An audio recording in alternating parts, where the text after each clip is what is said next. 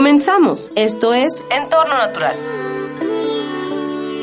Un modelo de vida sustentable y respetuoso con el medio ambiente.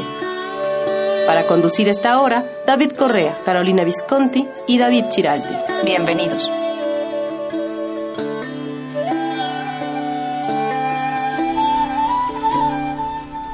Hola, ¿qué tal? Buenas tardes.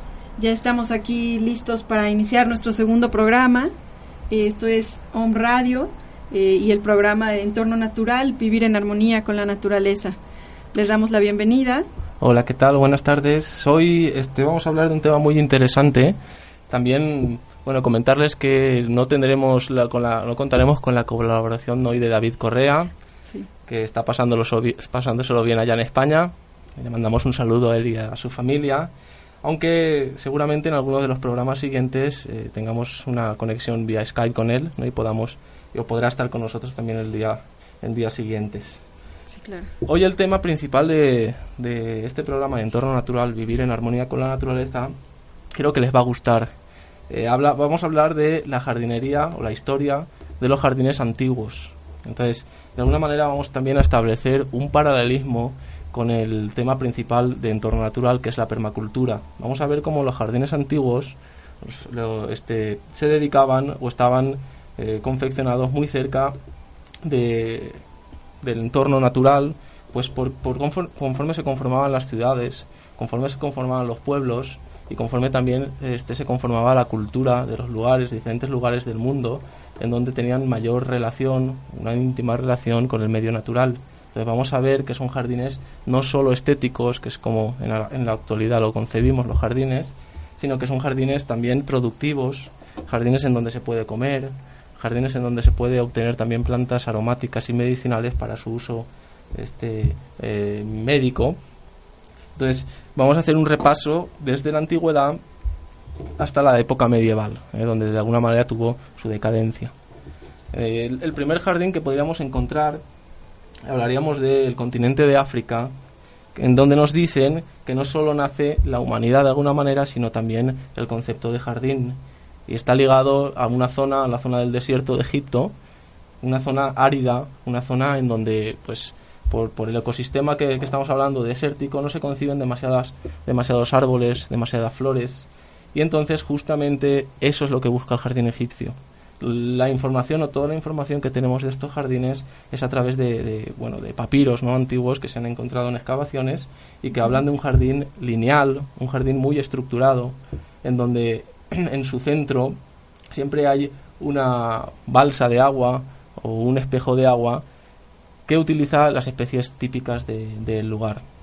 Aquí creo que, que, sería bueno hacer hincapié en que las antiguas las culturas antiguas utilizaban las plantas de su entorno, las plantas, eh, las especies locales. Y vamos a ver lo beneficioso que es utilizar las plantas autóctonas porque al fin y al cabo estamos hablando de sustentabilidad y no hay mejor especie, no mejor planta que aquella que ya está aclimatada, que es natural en el ecosistema en el que vivimos, que de alguna manera resiste mayor resiste mejor, perdón, eh, las heladas o la climatología y está adaptada también a las épocas del año, a las lluvias y a, diferentes cambios climáticos. Eh, bueno, eh, volviendo un poquito al tema del jardín egipcio, como vamos a ver en cualquier, en cualquier estilo de jardín, siempre eh, contaban con ellos o, tenían la potestad de construirlos gente de poder, en este caso los faraones. ¿no? Los faraones eran personas que, que, podían sustentar un jardín y que de alguna manera, como tenían relación con otros, otras culturas, otras ciudades, otras civilizaciones, sobre todo eh, a través de rutas de la época, traían o exportaban eh, plantas exóticas de otros lugares, ¿no? Como supongo que como se hace un poquito hoy que hay también plantas que están un poco de moda, pues los faraones se encargaban de traerlas consigo al Egipto. Hablábamos que, que tenían formas simétricas, trazados lineales y regulares y estaban divididos por especies de plantas, los jardines, digamos que sus muros estaban divididos por plantas que seguramente conozcamos como la higuera, granados, palmeras, que son plantas típicas de esa zona, ¿no? De la zona de, de, del África eh, desértica. Eh, en el centro hay un estanque en donde crecen los papiros, crecen los lotos.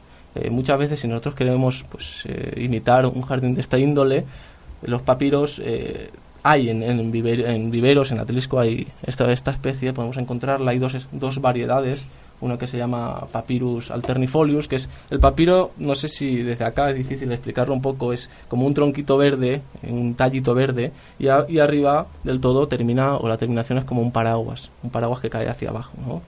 Eh, hay dos variedades, una que tiene las hojas más anchas y otra que tiene las hojas un poco más finitas, más lineales, eh, que sería el Papyrus veneris. Esta planta crece, como, como vemos en estanques, crece a las orillas del Nilo y se situaba en los estanques centrales del jardín, junto a otras plantas como el loto, siempre haciendo referencia eh, a, lo que no tenían de alguna manera a su alrededor, a lugares vivos, este, frescos, llenos de flores, llenos de fertilidad.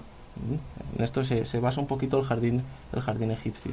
Después del jardín egipcio eh, y en otra cultura cercana nacen los jardines de Mesopotamia. Estos jardines son muy conocidos porque eh, seguramente hayamos escuchado el jardín colgante, los jardines colgantes de Babilonia, ¿no? De alguna manera, actualmente está un poco de moda el tema de los, de los jardines verticales, los techos verdes, y ya en la antigüedad se implementaban estos sistemas. Casi, casi que se trataría de una recuperación de estos espacios. Eh, los jardines de Mesopotamia, si hay algo que se pueda recuperar de estos jardines porque influyen en los que van a venir a continuación, es la idea de lo sagrado en los árboles. Es decir, tienen el, árbol, que le llaman el árbol del homo, como un elemento eh, sagrado. Tienen también simbología los árboles. Los cipreses eh, utilizan mucho la palmera, el olivo también es un árbol muy simbólico para esta cultura y después vamos a ver que para otros, como los romanos, eh, los árabes también y los cristianos. Seguidamente del, jardín mesopotámico y de gran influencia para la siguiente cultura, una cultura que, ha estado muy relacionada con el tema de, las plantas, con la botánica, con los tratados medicinales a través de plantas, es la cultura árabe. ¿eh? Si alguien mm, recuperó, rescató e influyó en la parte de, botánica, ellos son los árabes. Los árabes eh, tenían una gran extensión de, terreno en donde vivían y por lo tanto diferentes ecosistemas. Por lo tanto se tenían que adaptar a cada uno de esos ecosistemas sus jardines. El jardín árabe es un jardín muy íntimo. De alguna manera está ligado a la idea del Corán del paraíso. Buscan el paraíso en el jardín como, como en el Corán se suscribe. Eh, los, primeros jardines de estilo árabe comenzaron a surgir en las cuencas mediterráneas y en el Oriente Próximo. ¿eh? como era un territorio muy extenso, los cultivos han tenido que adaptarse a los diferentes tipos de clima. Entonces, es importante rescatar que estas culturas, eh, la idea de que la concepción de jardín siempre está ligada a una parte filosófica, una parte religiosa también y una parte cultural y social. Tenían más, más eh, beneficios y también más sentidos que los que hoy en día pueden tener los jardines, que normalmente o generalmente es más estético. Eh, bueno, su forma es, es cuadrada. Normalmente hay un eje, o sea, se corta en dos ejes, perdón, y donde en el centro siempre está el elemento agua. El jardín árabe es un jardín, de, se le llama o se le conoce como el jardín de los sentidos. Se estimula el tacto a través de, de las hojas, de, de, las flores, de las diferentes texturas que tienen las plantas. Se estimula también el oído, siempre a través del elemento agua. Eh, tienen fuentes, en cada rincón tienen una fuente, siempre con caída de agua para estimular pues bueno, las gotas que van cayendo poquito a poco sobre una pequeña charca o, los espejos de agua que de alguna manera reflejan el paisaje y de alguna manera también lo expanden en, en, el mismo jardín. También utilizan el sentido del aroma. El jardín árabe está cargado de especies como es el jazmín, eh, como, como es otras especies de olor, la lavanda, el romero, especies mediterráneas que estimulan además de, de utilizarse en la cocina estimulan eh, nuestro olfato. Y bueno, un poquito para, para, para describir este tipo de jardines, la influencia que tuvieron, yo que vengo de una zona del, del Mediterráneo, también de Valencia, los árabes eh, influyeron mucho en el regadío del cultivo y gracias a ellos mejoraron el sistema que ya habían implementado los romanos. Gracias a ellos, a través de acequias, llevaban y, en los caudales de agua para el riego de todos los cultivos y convirtieron eh, tierras que antes eran de secano, que solo dejaban cultivar un tipo de, pues de árboles como almendro, como el olivo, eh, convirtieron toda esa zona en zona de regadío y pasaron a poder cultivarse eh, huertas a través de hortalizas y verduras. Son grandes, mm, manejan muy bien el tema del agua, el recurso del agua. Entonces, de alguna manera el jardín árabe lo que promete es el paraíso, es lo que el Corán se, se, conoce como el paraíso, jardín del paraíso, jardín del refugio, jardín de las delicias. Por eso es un jardín íntimo, es un jardín de alguna manera, aparte de estimular los sentidos, es un jardín de intimidad, un jardín para, para uno mismo, un jardín que invita a pasear, pero individualmente, de alguna manera con cierta soledad. Decíamos que los jardines de Mesopotamia, sobre todo los colgantes, influyeron también en la cultura árabe.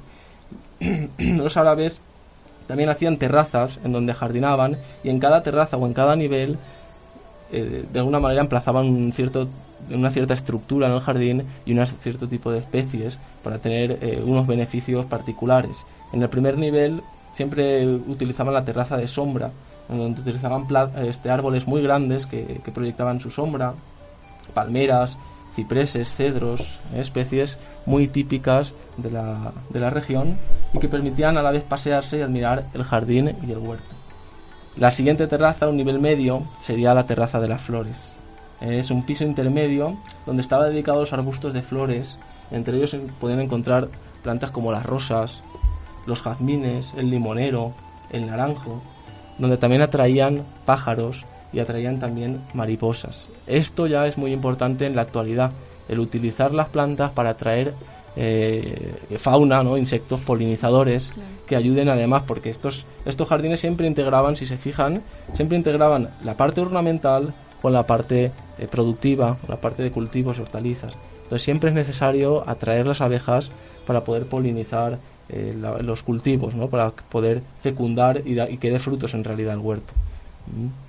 Y el, el último nivel sería la terraza de agua, que se encontraba en la zona baja y que en ella se encontraban todas las fuentes en donde los rayos del sol se filtraban a través de las ramas y las hojas, era una luz filtrada.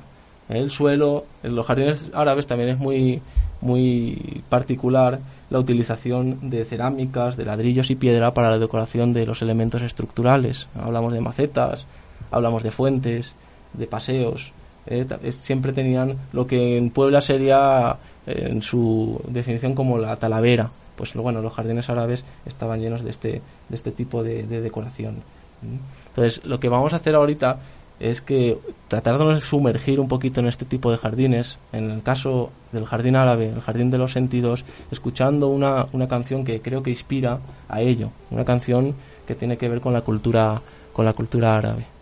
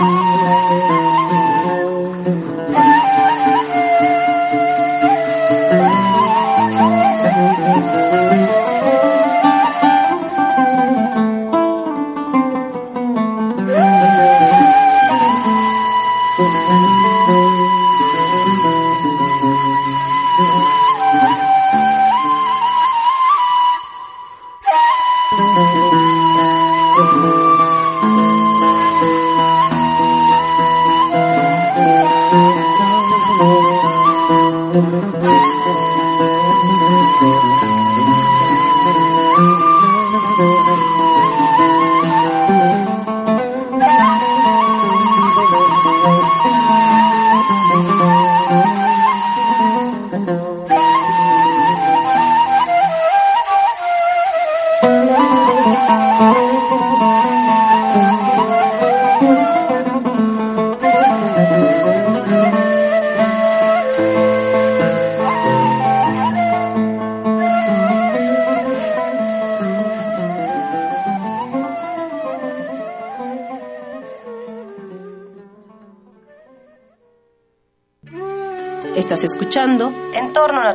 vivir en armonía con la naturaleza.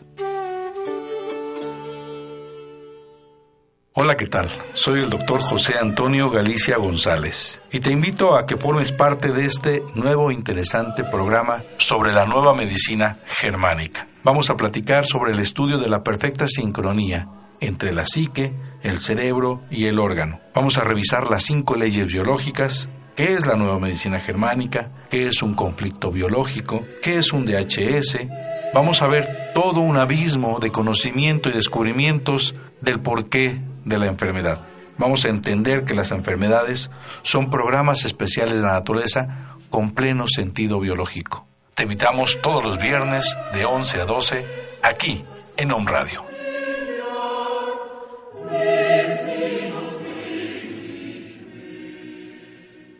Esto es Tu Momento de Inspirulina con Eli Bravo. Si sufres cada vez que suena el despertador y se te pegan las sábanas, quizás ha llegado el momento de algunos cambios en tu rutina.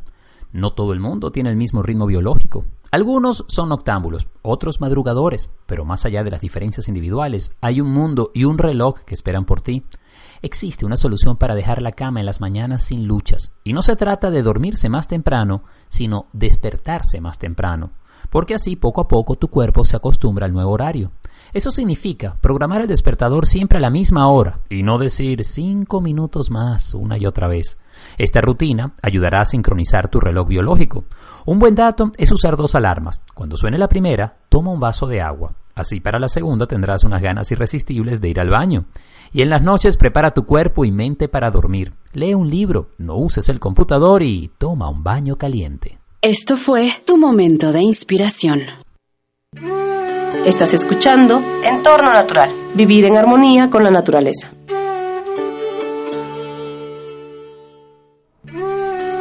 ¿Qué tal? Buenas tardes. Estábamos haciendo un repaso, eh, para los que recién se incorporan, estábamos haciendo un repaso cronológico a la historia de los jardines antiguos. Este, recién escuchábamos una canción, una bonita música árabe que curiosamente se utiliza eh, solo una flauta, una flauta de cáñamo, eh, que, bueno, que emite un sonido bien bonito, una música que viene de Turquía. Seguimos con el jardín romano, que es el, el, anterior, el, el, posterior, perdón, al jardín árabe. El jardín romano ya cambia un poco y se acerca a la concepción de Occidente, pues se utiliza ya en las ciudades, se empieza a utilizar sobre todo en la parte posterior de las casas y simplemente tiene una función utilitaria, no es tanto un jardín eh, estético un jardín que muestre el poderío de, de, un faraón o de alguien importante, sino que tiene una función utilitaria para las gentes de la propia casa. Está centrada sobre todo en el cultivo de plantas eh, comestibles y plantas florales. El concepto de jardín es llevado a la ciudad, es la diferencia fundamental que, que vemos en el jardín romano. Paralelamente en esta y cronológicamente eh, acá en, en, América también se, hay verdad caro jardines que, que, se empiezan a constituir o que ya tenían mucho tiempo constituidos y que de alguna manera guardan relación con algunos sistemas que hoy en día se están rescatando con el tema de sustentabilidad, de buscar la sustentabilidad y la ecología, sobre todo de los métodos de producción. ¿eh? Hablamos de los bosques de alimentos, que la semana pasada, si recuerdan, eh, ya utilizaban o ya ponían en práctica los mayas. Entonces, Caro creo que nos va a comentar un poquito cómo funcionaban estos jardines prehispánicos, ¿no? sobre todo en las diferentes culturas acá en México. Claro, sí. Pues como parte del jardín prehispánico, en México siempre sirvieron como centros o núcleos de diversidad biológica. Eran jardines en los que siempre había diversidad de especies y los usos también iban tanto hacia lo ornamental como a la alimentación y hacia la parte medicinal. De hecho, la parte del uso medicinal era muy fuerte y toda la cultura que había en torno al uso de medicinales este pues hoy en día también muchos muchas abuelitas todavía muchas personas saben curar con, con plantas con hierbas y conocen muy bien aunque este conocimiento se ha ido perdiendo pero bueno en esa época era algo muy muy fuerte no el conjunto eh, normalmente eran estructuras que se hacía todo un diseño y una planeación de las ciudades en donde había palacios parques este, en el caso de, de, lo que es ahora el Distrito Federal y el Estado de México, pues estaban las chinampas, ¿no? Había calzadas, caminos y todo esto conectaba a todos los jardines con los poblados. Entonces eran lugares donde siempre existían y se respetaban las áreas verdes. Este, siempre se, se procuraba estar cerca de la, de la naturaleza de esta manera y existía un patrón de diseño eh, de acuerdo al, al, uso y al propósito y a una funcionalidad social que había de este, de este uso del espacio. Había eh, muchas plantas, se hacían cultos con flores y cada una de las flores tenía un simbolismo. Eh, muchos de estos pueblos también reunieron colecciones de plantas y hierbas para utilidad pública también, ¿no? dedicando la atención como les comentaba, al, acopio de plantas medicinales. Un jardín, por ejemplo, espectacular era el de Iztapalapa, el cual llamaba la atención a los primeros conquistadores españoles. Y este y en lo que es ahora Puebla y Huastepec también se encontraban jardines muy grandes y muy bonitos. Este y en, en por ejemplo Bernal Díaz del Castillo, que es un historiador muy famoso, mencionaba que en Huastepec estaba la huerta, la mejor que él había visto en, en toda su vida.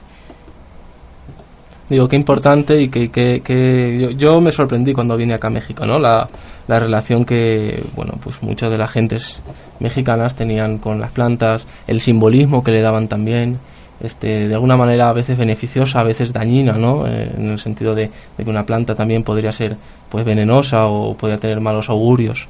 Entonces, es sorprendente cómo acá todavía está en, en, pues floreciente esa cultura, esa tradición y que nos encontramos como que cuando todo se globaliza empieza a perderse ese, esa relación con, con, la naturaleza, ¿no? Y todo lo que lo que pues tiene en particular las, las curaciones, eh, las limpias también, que era algo que no conocía cuando, cuando llegué acá, este, y la relación, ¿no? Al final que, que el pueblo mexicano ha tenido con su entorno. Sí, sí, sí, y, y, además el que se usaban especies que conocemos hoy en día, ¿no? Como la flor de muerto, era una flor muy apreciada, como la dalia, por ejemplo, que es una flor de México y que era este muy muy apreciada también por, por los aztecas, ¿no? Este, en el caso, por ejemplo, de la de la flor eh, del, de la flor de manita se llamaba y la flor de escudo, ¿no? Y en la actualidad al famoso girasol también era bueno era muy apreciado y, y, ha sido apreciado por varias culturas no en la, eh, les, les, vamos a dejar la liga en, en, una página en la página de Facebook eh, de una revista mexicana de, de, arqueología en la que pueden encontrar todo un relato de cómo era en, en ese tiempo la cuenca de México cómo era el paisaje, la cantidad de, de lagos que había, era un paisaje hermoso con, con, los volcanes a un lado y con mucha vida silvestre. Y si todos pensamos ahora cómo ha sido, bueno, cómo es, ha sido la transformación y cómo es ahora la Ciudad de México, que vamos y hay muchos edificios, muchos carros y, y vialidades eh, rápidas, y si tratamos como de transportarnos en el tiempo al leer esta, esta pequeña lectura que les vamos a recomendar, pues se van a dar cuenta cómo, cómo hemos cambiado y cómo podemos de alguna manera ahora con todo este movimiento de agricultura urbana, la idea es ir recobrando estos espacios, ¿no? Sí. Ir, ir, reconectándonos y aprovechando todos los espacios que tenemos también, no solo en el sentido de, de, tener lugares bonitos, sino también lugares de los que podamos tener un beneficio en alimentos. Sí, porque de alguna manera uno se enamora, ¿no? Si hablamos del jardín, por ejemplo, árabe o los jardines de otros tiempos, el egipcio, como que sería un poco lejano pensar que aquí en México este, podríamos tener un jardín así en nuestras casas, que se puede desde luego, pero en aras de la sostenibilidad y de lo ecológico, pues no sería lo más conveniente, ¿verdad? Es decir, lo que tratamos también de hacer entender es que estas culturas utilizaban todo lo que tenían a mano. Hoy en día se habla de lo local, ¿verdad? En, en el tema de la agricultura, consumir lo local, lo que está cerca, lo que de alguna manera hace un uso eficiente de la energía y en los jardines podríamos hablar de lo mismo, intentar hacer jardines, sobre todo en, eh, acá en Puebla, que es donde estábamos, jardines a veces que igual no sean tan espectaculares a nivel estético, pero que sean realmente, que ahorren en agua, ¿no? Este, se gasta o se usa mucha agua, sobre todo cuando son jardines con la utilización de pasto, eh, que uno siempre lo quiere ver verde. También hay épocas del año en el que pues hay sequía, ¿no? No, no llueve y de alguna manera estos jardines no serían útiles, no serían funcionales a nivel ecológico. Entonces tratar de buscar también el paralelismo que hay entre esta, estas civilizaciones y el uso eficiente que hacían de, de, los espacios verdes. Claro, y además tenían todo un uso ya en el manejo de terrazas, el manejo y control de del agua, ¿no? En el sentido de que había canales y tenían un sistema de, de, producción agrícola que se conocían como las chinampas y eran conocidos como jardines en los pantanos porque eran canales, todos han ido, me imagino, a, Xochimilco, hoy en día de alguna manera se sigue manteniendo esa estructura, pero antes eran lugares como muy productivos, entonces eh, con, el, con el fango que había en estos pantanos, se sacaba ese fango del fondo y se nutría este, la tierra para sembrar ahí sus hortalizas y sus, y sus granos o semillas. Entonces era todo un sistema eh, que, que, involucraba un manejo del, del paisaje eh, muy integral. Y bueno, este, también por ejemplo eh, los mayas, ¿no? Tenían, eh, nada más que en los mayas, tenemos ahí en el, en el sur del país, en el sureste, en toda la península de Yucatán, en la zona de las selvas, ¿no? Hoy en día pues está eh, como zona conservada todavía la selva lacandona y los mayas cuando iban a la selva ellos vivían prácticamente de la pesca, de la recolección, de la caza, pero eh, cuando las señoras iban ahí al, al, a la selva, ¿no? Eh, pues ellas iban colectando los frutos de temporada que tenían, ¿no? Porque había mucha biodiversidad, entonces ellos podían hacer todavía un manejo de ir seleccionando áreas del bosque que iban explotando y otras las iban dejando en descanso.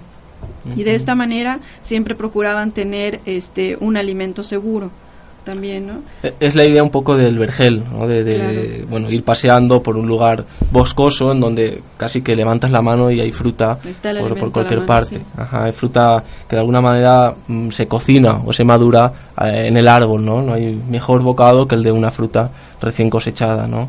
Entonces, es importante también rescatar esta idea de jardín funcional, de jardín no solo estético, sino de jardín productivo, de jardín sobre todo en las ciudades, eh, por la alta contaminación que actualmente se da, de jardín que, que, tenga beneficios ambientales, ¿no? pues, eh, reducción de, de, de, temperaturas extremas, ¿no? Lo, lo, el, también la oxigenación de, claro, la parte de oxígeno la parte del Ajá, sí. es importante sobre todo también el, el, el, actuar como una esponja de agua, es decir, eh, en las ciudades se pierde mucha agua porque no existe el suelo de alguna manera, no está cimentado eh, arriba y ese, y ese, agua ya sabemos que va al alcantarillado. Entonces, de alguna manera, el efecto de humedad se pierde en las ciudades y los, la, los espacios verdes favorecen que ese agua se recupere y se mantenga en un lugar por más tiempo. También es importante esto, con lo, con lo que significa humedad, que significa vida al final, biodiversidad, fauna y también producción. Y finalmente también el, el, que haya tanto asfalto en las ciudades hace que se retenga mucho más eh, calor, o sí, la radiación del sol y, y, de hecho pues el pavimento que conocemos es, es de color negro, el, el, negro absorbe más la radiación y esto aumenta de por sí la temperatura en las ciudades. Entonces, si nosotros tenemos zonas arboladas este, mucho más eh, frecuentemente, eso nos permite la, regular la temperatura de un lugar, ¿no? Sí, este, sí, se han hecho incluso experimentos en alguna zona de Estados Unidos de qué tal qué tan eficiente es la regulación de, en una calle, por ejemplo, con árboles, de la temperatura y hasta se han dado casos de que de, descensos de 2 grados gracias a, que, a que existen estas masas verdes en, las calles, ¿no? Es, importante. También hay muchos problemas asociados a la excesiva cimentación de, de las calles, sobre todo cuando ya hay árboles. Si nos damos cuenta, el, el, lugar donde se, se emplazan los árboles tiene poca tierra. Entonces, cuando llueve, en realidad, solo retiene ese agua, ese cuadrito de, de, tierra que tiene, y las raíces no pueden crecer hacia los lados porque no encuentran tanta humedad. Se quedan creciendo, de alguna manera, se quedan contenidas en ese espacio solo eh, donde recibe humedad. Eso puede causar con el tiempo un problema porque la masa de, de la zona superior, es decir, la masa arbórea, eh, la copa del árbol puede ceder en algún momento porque el sistema radicular, las raíces, nunca se extendieron hacia abajo ni hacia los lados porque no encontraron nunca la humedad suficiente. Finalmente, para, para terminar un poquito la, agricultura que, que, hubo, entonces se practicó este, de manera intensiva en Mesoamérica y bueno, fue donde fue de las más intensivas, perdón, en Mesoamérica esta, esta manera de, de, de cultivar de las chinampas. Y bueno, como les comentaba, se usaban almácigos de lodo provenientes de los canales y nada más por mencionarles algunas de las de las especies que se tenían que hoy en día también tenemos aún es el maíz, el jitomate, el tomate, la calabaza, el chile, el frijol, la chía, quelites y hierbas comestibles, guausontes o quintoniles que, que hoy en día mucha gente ya no los conoce o ya no los se van perdiendo, ¿verdad? Se han ido perdiendo esas variedades, ¿no? El chayote, el chilacayote. El otro día preguntaba a, algunos alumnos que si conocían el chilacayote y nadie, todos me decían, ¿qué es eso? ¿no? Sí, los más chiquitos ya van perdiendo todo ese conocimiento, ¿no? Esas especies.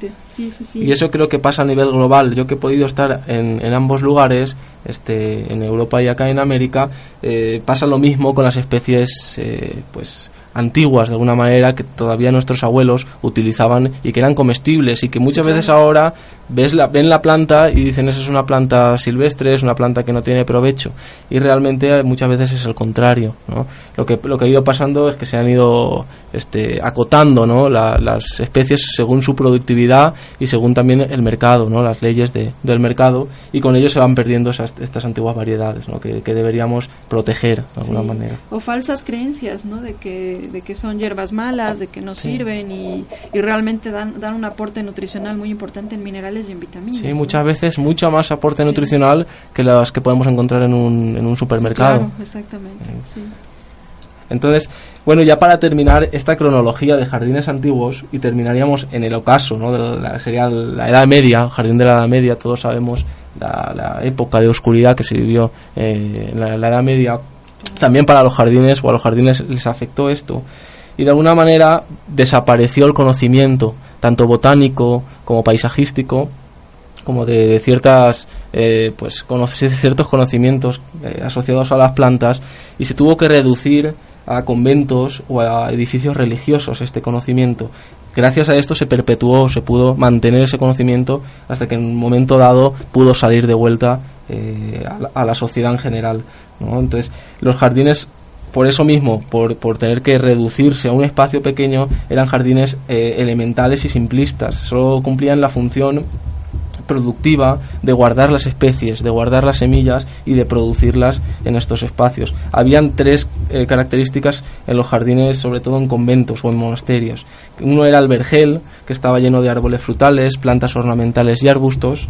Eh, el otro era el huerto, desde luego en los conventos se hacía mucho eh, o se guardaba mucho conocimiento de la horticultura tradicional, donde se guardaban plantas medicinales, también leguminosas, y el jardín floral. Sobre todo, bueno, es muy conocido los conventos que guardan eh, los rosales, algunos rosales de más de 100 años. Eh, comentaremos en algún programa cómo disminuye la edad de las plantas cuando se le va podando y cuando la poda es más más exagerada, más continua también y frecuente, eh, la, la, planta pierde eh, tiempo de vida, tiempo de vida.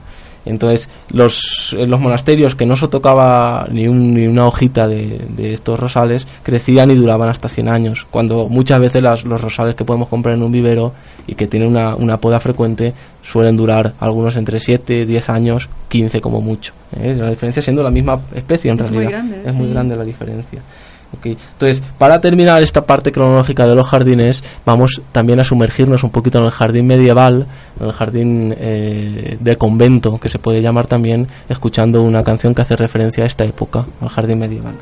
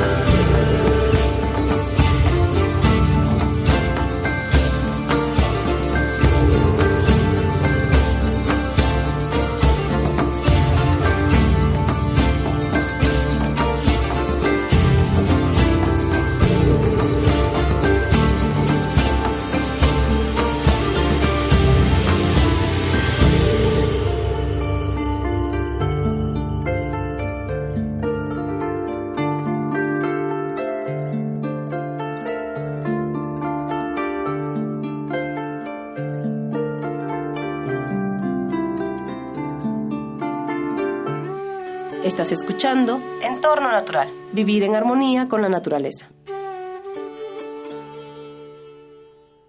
The Green Tea House presenta el evento del mes. El evento del mes en The Green Tea House será el, un workshop o taller de imagen Se llama No basta con ser profesional, hay que proyectado. Dirigido a hombres para aquellos profesionistas, aquellos ejecutivos que tienen dudas sobre cómo vestir, cómo proyectarse.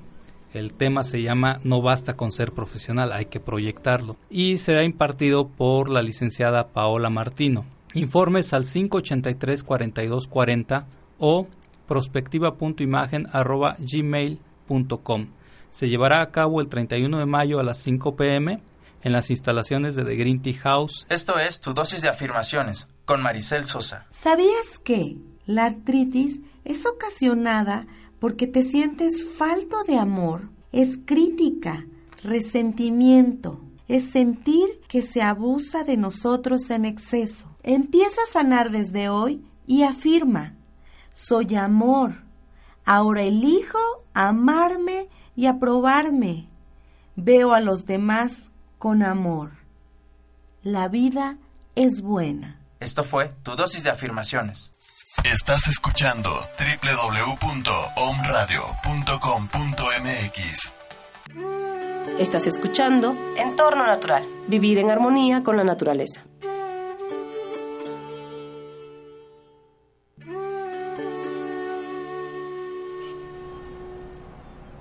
Hola, ¿qué tal? Ya estamos aquí de regreso con ustedes.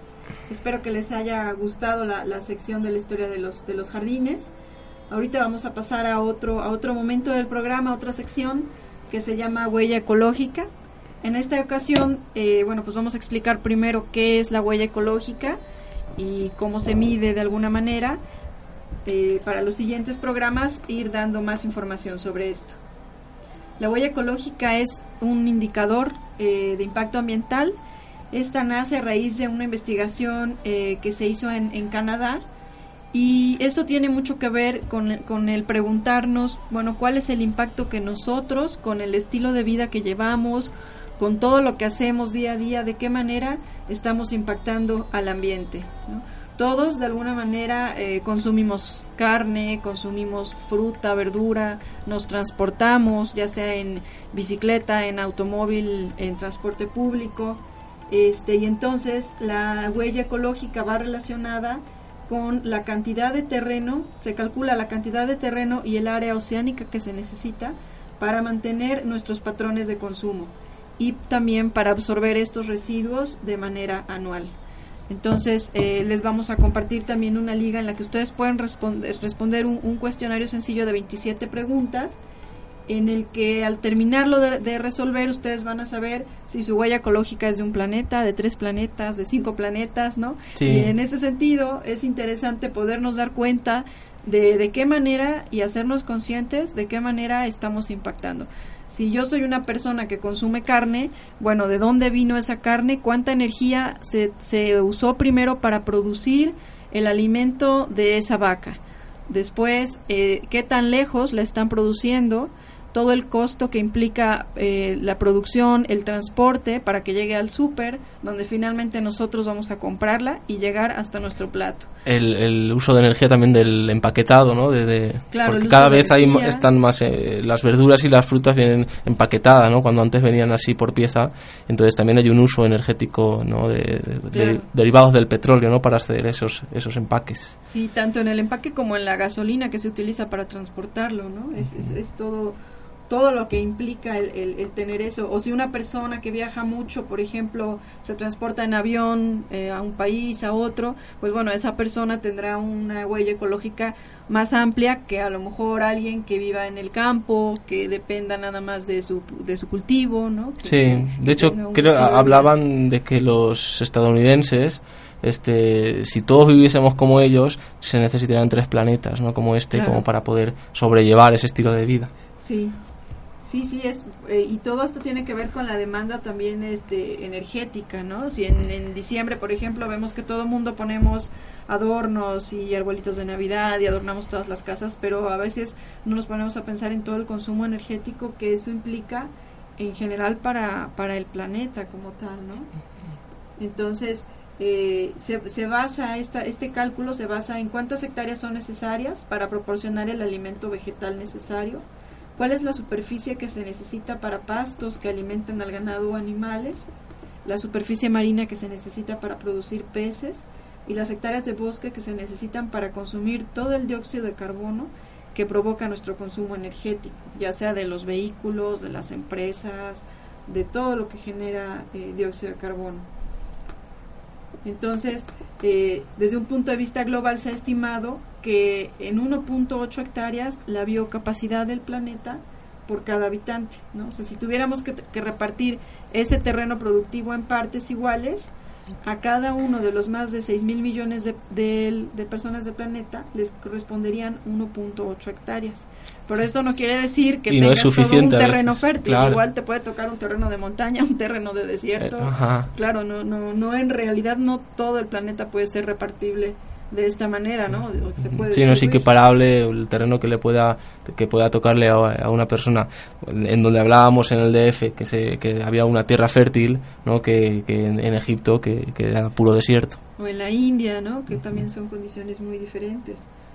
De hecho, la India es de los países que menos huella ecológica tiene, ¿no? Por el, por el sistema de vida también. Claro, sí. Y a pesar de que son muchos habitantes en la A pesar de que son muchos habitantes. Uno de los países más super, superpoblados, ¿no? Del planeta. Claro, pero tiene que ver con el estilo de vida, ¿no? Que mucho se basa en la agricultura, ¿no? Y en la agricultura de autoconsumo. Sí, hay muchos habitantes campesinos todavía en la India. Exactamente. Por ejemplo, en los Emiratos Árabes Unidos la huella es de 9.5. En Estados Unidos es de 9.4 en Australia de 7.8, en Canadá de 7.1, en España de 5.7, en México de 3.4 y en Argentina de 2.5. Entonces, si pensamos el estilo de vida que existe en cada uno de estos países... Me está mirando Caro con cara de decir, ah, fíjate lo que hacen por allá, por España, ¿no? En tu país, ¿eh? sí, sí, sí. Entonces, eh, eh, el chiste es pensar, bueno, ¿qué podemos hacer desde cada uno de nosotros? No decir tal país lo, lo hace de tal forma, sino, bueno, qué pasa con la actividad de cada uno de nosotros. Sí, sobre todo pequeñas cosas, ¿verdad, Caro? Es decir, pequeñas rutinas o pequeños cambios de hábitos que tampoco nos, nos supongan que de un día a otro cambiemos radicalmente de vivir, porque eso también va a suponer un, este pues una, unos, un cambio a nivel psicológico. No estamos acostumbrados a vivir con muchos habitantes de, otras partes del planeta, pero, pero creemos que sí algún cambio, un pequeño cambio, sí se puede producir en, en nuestros hogares. Sí, claro. Por ejemplo, la, la, huella ecológica mundial por actividad, casi el 50% se debe a la quema de combustibles fósiles. Esto quiere decir toda la gasolina, diésel que utilizamos para fábricas, para mover vehículos, es lo que más genera esta huella ecológica. La agricultura ocupa el 22%, Qué curioso, ¿no? La siembra de plantas, al final relacionada con la naturaleza, es la que más impacta también sobre, sobre el planeta. Pero eso tiene mucho que ver con el uso de maquinaria, ¿no? El uso de tractores, el uso de, equipo que utiliza finalmente también combustibles fósiles. Y la necesidad de, abonos químicos, ¿no? Que también es, una empresa este, relacionada con, con, el petróleo. Exactamente, sí. Y si nosotros pensamos en un sistema agrícola ecológico, ¿no? O más eh, tradicional, en el que se, los surcos se hacen con el arado, con la yunta, pues ahí no va a haber un, impacto tan fuerte como en un sistema intensivo de, producción de alimentos. Incluso hablando de otros sistemas de, o métodos de cultivo que no incluyan eh, ni, el, ni el arado, ni el tradicional, que ya hablaremos en, próximos programas de, de, sistemas de cultivo mucho más ecológicos y con mucho menos eh, labores, ¿no? de más, menos trabajo de alguna manera y no por ello menos producción. Estaba pensando en el tema de, del transporte, ¿no? del uso del transporte porque eso sí a mí me, me, impactó un poco, que acá cuando, cuando se va a los supermercados nadie va andando, nadie compra y se va con las bolsas. Allá en España eso todavía pasa, ¿no? De ir hacia casa con las bolsas. Eh, pues yo recuerdo a mi madre, se, se llevan mucho los carros de compra y bueno, en auto son los menos los que van, pero acá, incluido yo, eh, este, muchas veces cuando voy al supermercado, algunas veces se va en auto, ¿no? Bueno, pues a veces esos pequeños cambios, a veces al supermercado estamos hablando que está a dos cuadras de, nuestra casa y bueno, este, tampoco creo que sea un esfuerzo del otro mundo ir con sus bolsitas y con la, y con la compra en ellas, ¿no? Claro, sí, sí, sí, sí. Pues bueno, esto es todo. Les dejaremos la liga en, en, la página también para que puedan realizar su cuestionario y nos los platiquen cómo les fue. Eh, ahora vamos a pasar a la sección de preguntas y respuestas. Sí, la sección de preguntas y respuestas es también la forma en que nos podemos relacionar eh, ustedes que nos están oyendo a través de preguntas por Facebook o otro medio, por correo electrónico les recuerdo nuestro correo electrónico para, para poder mandar este, una pregunta, aunque sea destiempo, en, en otro horario que no estemos en directo, es contacto arroba entornonatural.mx. Cualquier pregunta relacionada con jardinería o horticultura, eh, pues ahí si, la sabemos, claro, la podremos contestar. Aquí tenemos, Caro, hoy dos preguntas. Una, este que nos pregunta, una, una persona nos pregunta desde Facebook, ¿cuál es la mejor hora para regar una planta? ¿no? ¿Cuál es la mejor hora para regar una planta? Para esta pregunta no hay una respuesta eh, totalmente cierta. Es decir, los paisajistas o los agrónomos, algunos eh, dicen que, la noche, cuando se pone el sol, el riego es más efectivo, pues por eso mismo, ¿no? Porque ya vienen unas horas en las que no hay influencia de los rayos del sol, entonces no se evapora el agua. Pero para otros eh, hablan de que la mañana bien temprano eh, es mejor por eso mismo, porque el influjo del sol no es tan fuerte a esas horas del día, pero además la planta está más activa, las células de la planta están más activas como para empezar a absorber, a absorber el agua. Creo que lo más importante, además de saber a qué hora se puede regar, eh, si ya bien temprano o en la noche, es que nuestro, nuestras plantas, ya sea en el jardín o ya sea en un huerto, eh, cuenten con lo que se conoce como mulching o cubierta del suelo. Eh, la, cubierta del suelo puede ser de paja, puede ser de hojas, puede ser más estética como grava, puede ser corteza de pino, que ahora se está utilizando mucho en la jardinería, y esto eh, ayuda a que, aunque, esté, aunque estemos en las horas de, sol más intenso, no se evapore el agua tan rápidamente. Eh, recordemos que las plantas no toman el agua como nosotros, eh, de, una, de una vez, en un vaso de agua, sino que la van tomando en el tiempo. En la escala del tiempo es mucho más larga, eh, que, nuestra escala de tiempo. Entonces, van tomándola tal vez durante todo el día, durante dos días. Entonces, cuanto más tiempo tengan esa humedad, ese agua en el suelo, más eh, van a poder absorber las plantas. Por lo tanto, se puede regar en la mañana temprano o en la noche, pero recomendamos todavía más que estén cubiertas las plantas con, con mulching, con, con, cubierta vegetal. Y la otra pregunta, y finalizamos con la sección de preguntas y respuestas, es si hay alguna manera de saber qué plantas son de sombra o qué plantas son de, de, sol, ¿no? O requieren sol directo. Si hay algún truco, ¿no? Que nos ayude por lo menos a, a generalizar un poquito y, poder emplazarlas o, o, plantarlas en uno de estos dos eh, lugares haya un, truquito que de alguna manera tiene que ver con la, la, la forma de, de, las hojas, porque encontraremos que las plantas que, que, que, están en lugares más desérticos o lugares más, más cálidos, más secos, si nos fijamos bien, las plantas eh, silvestres de ese lugar tienen las hojas estrechas y pequeñas, justamente por eso, para que no se evapore rápidamente el agua por estar muchas horas a un sol, eh, a, una, a, un sol muy intenso. Como los cactus, ¿no? Como los cactus, uh -huh. eh, que de alguna manera cambiaron sus hojas por espinas. Eh, realmente serían las hojas, las espinas en los cactus. Y bueno, pues podemos pensar, por ejemplo, en el romero. Si se fijan, tiene unas hojas, la lavanda, unas hojas estrechas, e incluso si las tocan endurecidas un poco para retener el agua contra el influjo del sol. Y por el contrario, las aquellas plantas que vemos, incluso que vemos dentro de casa, ¿no? Que son normalmente con hojas más anchas, que normalmente crecen y viven en lo que se conoce como sotobosque, lugares en donde hay más proyección de sombra, en la selva, en lugares húmedos también, bosques de humedad eh, tienen la posibilidad de, tener una superficie más grande de, de, en sus hojas porque no está eh, el influjo del sol tan fuerte, no se evapora rápidamente el agua y además porque como están en lugares sombríos necesitan captar más la luz.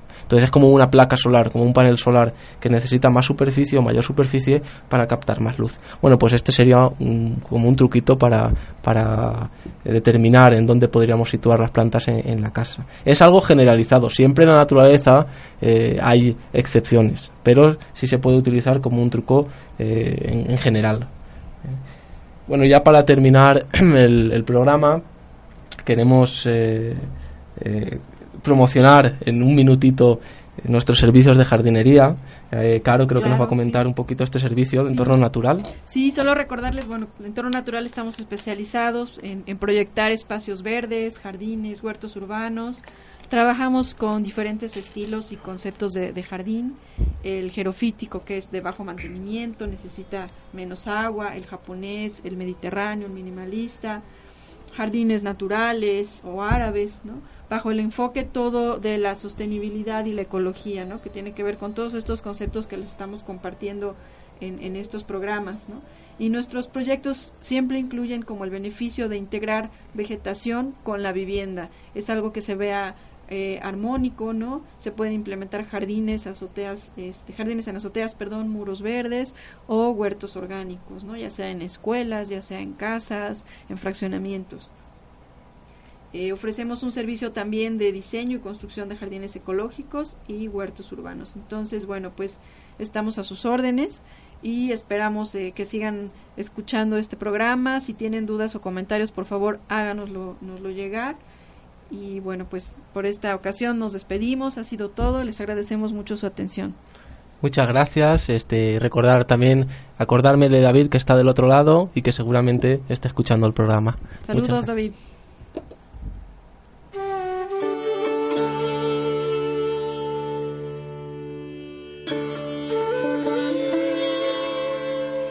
Por hoy ha sido todo. Te esperamos en el próximo programa.